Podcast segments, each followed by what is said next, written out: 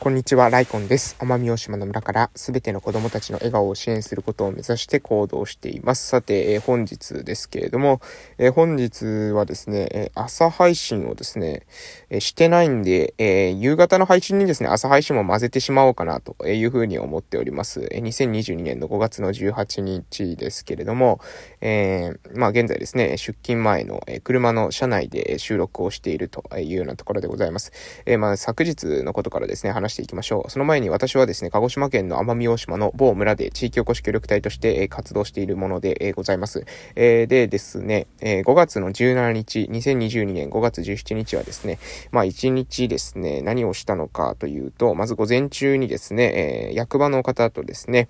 地域の、フレイル予防ですね、フレイルとかロコモティブシンドロームとか言ったりしますけれども、まあ、要するに介護予防、にあたる、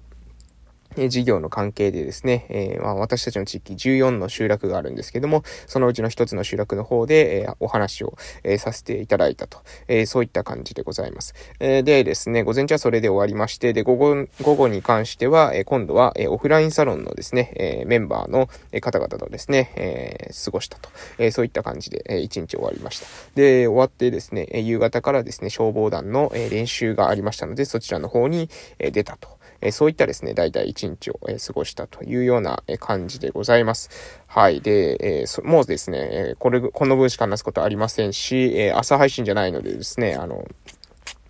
えー偉人たちのですね、名言を話すのではなくてですね、私の考察放送をですね、夕方ですのでですね、お届けしていこうかなというふうに思いますけれども、じゃあ今日は、えー、何にしようかなということなんですけれども、えー、今日はですね、キャリア論についてですね、えー、話してみましょう。キャリア論、キャリア。ですね、仕事のキャリアとかっていうような、え職歴みたいな感じでですね、日本では使われますけれども、え自分のですね、人生のまあログですね、えどういった、歩みで現在に至るのかっていうこと、を表したり、その過去だったりですね、これからのキャリアとかですね、未来のことを、えこれからどういった、えー人生を歩んでいくのか。主に仕事に関してですね、キャリアっていう言葉、えー、を多く使われると思いますけれども、えー、そのキャリア論について、えー、話していきたいと思います。で、このキャリア論の中でですね、え一つですね、特徴的なその考え方というか、え非常にですね、え近年多くなった考え方として、えまあ、YouTube がですね、キャンペーンをしました。え好きなことをして、え生きていく。好きなことで生きていくっていうですね、キャンペーンがありましたよね。えちょうど私が大学生の頃ぐらいでしたかね、もうあの、本当に、え有名な YouTuber さんがですね、こぞってですね、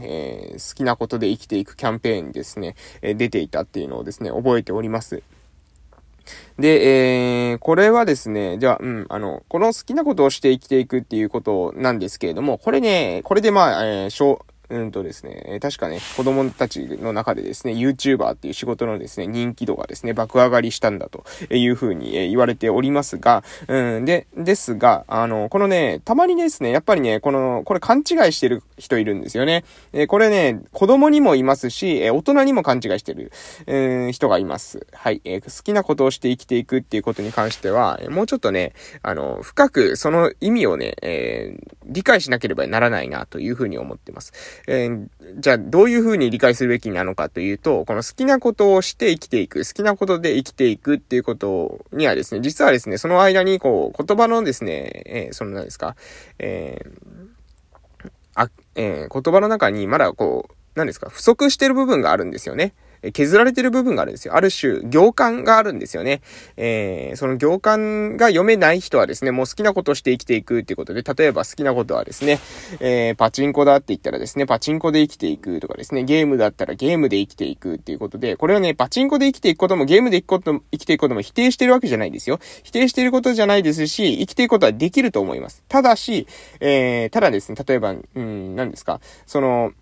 好きなことで生きていくってことに、時に、えー、これが好きだから、じゃあこれで生きていこう。うん、例えば何でしょうね。えー、虫を見るのが好きだから虫を見て生きていこうとかですね。えー、お菓子を食べるのが好きだからお菓子を食べて生きていこうっていう風になった時に、じゃあ果たしてですね、虫を見ているだけとかですね、お菓子を食べているだけ、えー、そういったパチンコをしているだけとかも同様ですよね。えそれで果たして本当に生きていけますかっていうところなんですよね。で、これね、多くの人がですね、いやいや、それじゃ生きていけないでしょっていう風に思うと思うんですよ。なので、好きなことして生きていくなんて無理だっていう風な文脈につながって、文脈というかそういいった流れにつながってくると思うんですけれども、でもね、私はですね、これね、どちらもですね、ちょっと、あの、解像度が甘い、えー、言葉のやりとりであってですね、その好きなことで生きていくっていうことを使っている人たちも使い方がおかしいし、えー、その好きなことで生きていけないことをですね、えー、見つけて、えー、それをですね、取り上げて、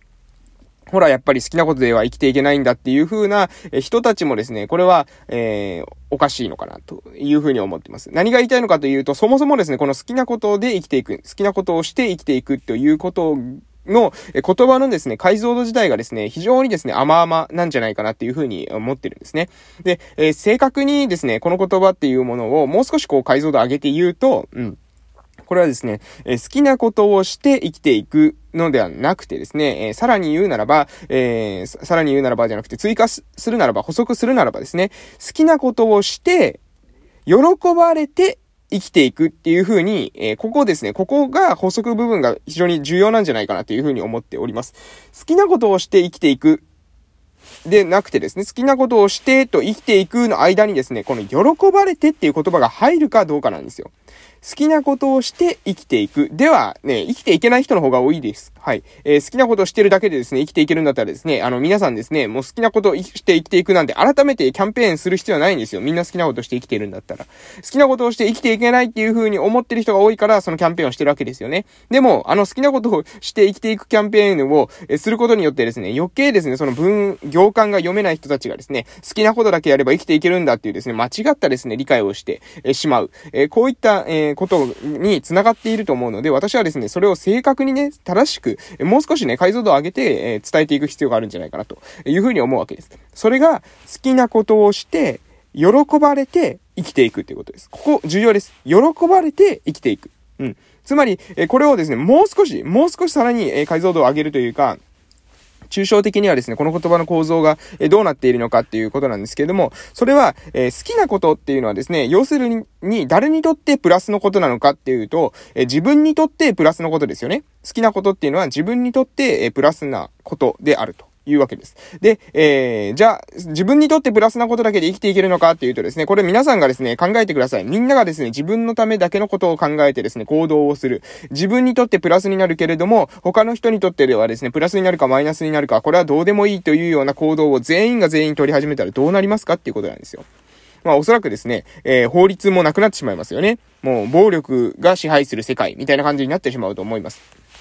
ね。えー、なので、えこれはですね、まあ皆さん頭の中で考えればですね、えー、自分だけが、えー、良ければいいっていうような考え方、自分にとってだけプラスがあれば、あとはわからないっていうことで、えー、の、その社会っていうのはですね、まあおそらく持続できないだろうということが言え、言えると思います。まあ一時的にですね、その自分が力を手にしたとしてもですね、そのうち、またその同じような思想を持っている人たちですから、えー、常にですね、自分が、えー、ナンバーワンではいられないと。まあ、年を取ったりですね、時代の流れとかですね、そういったものによってですね、まあ、足元救われるってことに繋がってくるわけです。そうすると没落していくってことですね。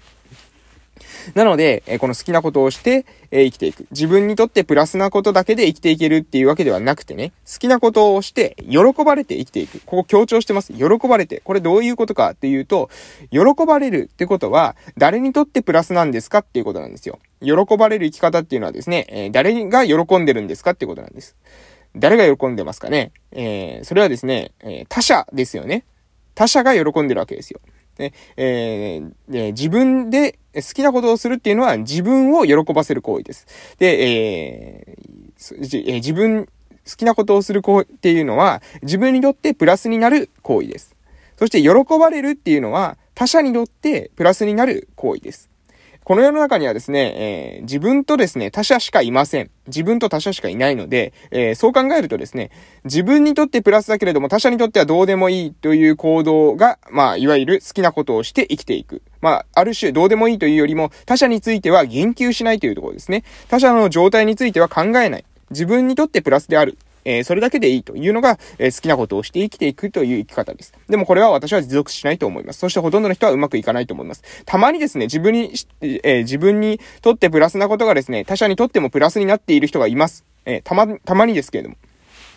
そういった人はですね、え好きなことをしているつもりでありながらも、他者にとってですね、えプラスになっているので、え結果としてですね、生き残っているってことがあるんですね。うん。なので、えー、本当にですね、持続的に、えー、生きていくためには、持続的に生きていくためにはっていうか、持続的に、えー、自分がですね、生活を成り立たせたり、えある程度のですね、え生活上の豊かさを手にしていくためには、好きなことをして、喜ばれて生きていく。すなわち、自分にとってプラスであり、他者にとってもプラスである生き方を選択するっていうことが、えー、好きなことをして生きていくっていうことのですね、本質なんじゃないかなというふうに、えー、思っているわけです。えー、逆に言うのであればですね、この喜ばれて生きていくだけの生き方っていうのはですね、これある種、えー、他者が喜んでくれるならそれでいい。えー、自分にとっては、えー、そこは言及しないと。自分にとっては、え含ま、え意見を、え含めないということで、このですね、え喜ばれて生きていく人生というのもですね、これもまたですね、あの、果たしてですね、す、とてもいい人生なのかというとわかりません。それはもちろん、え喜ばれる、他者に喜ばれることこそが自分の喜びであるっていう人もいると思いますので、その場合は、え結局ですね、自分にとってもプラス、他者にとってもプラスとなっていると思いますけれども、でも、え他者にとってはプラスだけれども、自分にとってはマイナスであるとか、マイナスの感情を抱いてしまっているとかっていうのは結局ですね、自己犠牲的なえ行動になって、自分の、まあ、え、エネルギーを削ることになるので、それはね、え、いつまでもは、えー、長くは続かないんじゃないかなと思いますし、続いたとしてもですね、自分としてはですね、なんか納得のいかないですね、えー、なんで、こういう、この生き方でいいのかっていうような、ちょっと疑問の残るですね、えー、生活になるんじゃないかなというふうに思うわけです。ですので、ぜひですね、皆さん、あの、好きなことをして生きていくっていうようなですね、キャッチコピー、えー、素敵なキャッチコピーですけれども、その言葉をですね、そのまま受け取って、あい、自分が好きなことはこれだからこれで生きていこうっていうふうにですね、捉えてほしくないんですね。それでうまくいく人はごく一部です。えー、好きなことと、えー、喜ばれること。このクロスポイントをですね、探してほしいんですね。探ってほしいんです。え自分にとってプラス。そして他者にとってもプラス。他者っていうのは、え自分以外のですね、その他全ての人々です。その他全ての人々にとって、えプラス。まあ、全ての人にぜ、何もかもですね、全員にとってプラスになるってことはない、ないかもしれませんけれども、でも、えー、この活動っていうのは自分以外誰にとってプラスなのかっていう視点をですね、持つことは非常に重要なんじゃないかなというふうに思います。ということで今日この辺で終わります。それでは失礼しました。